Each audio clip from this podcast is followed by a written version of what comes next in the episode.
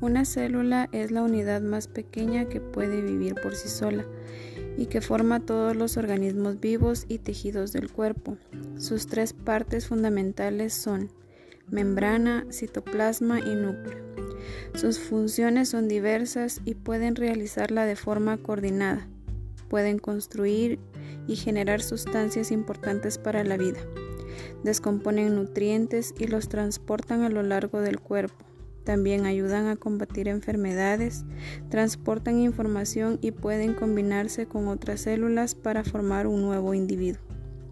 Las células captan información y responden a estímulos. Se multiplican transfiriendo información genética. Obtienen materia y la energía que necesitan para sus actividades.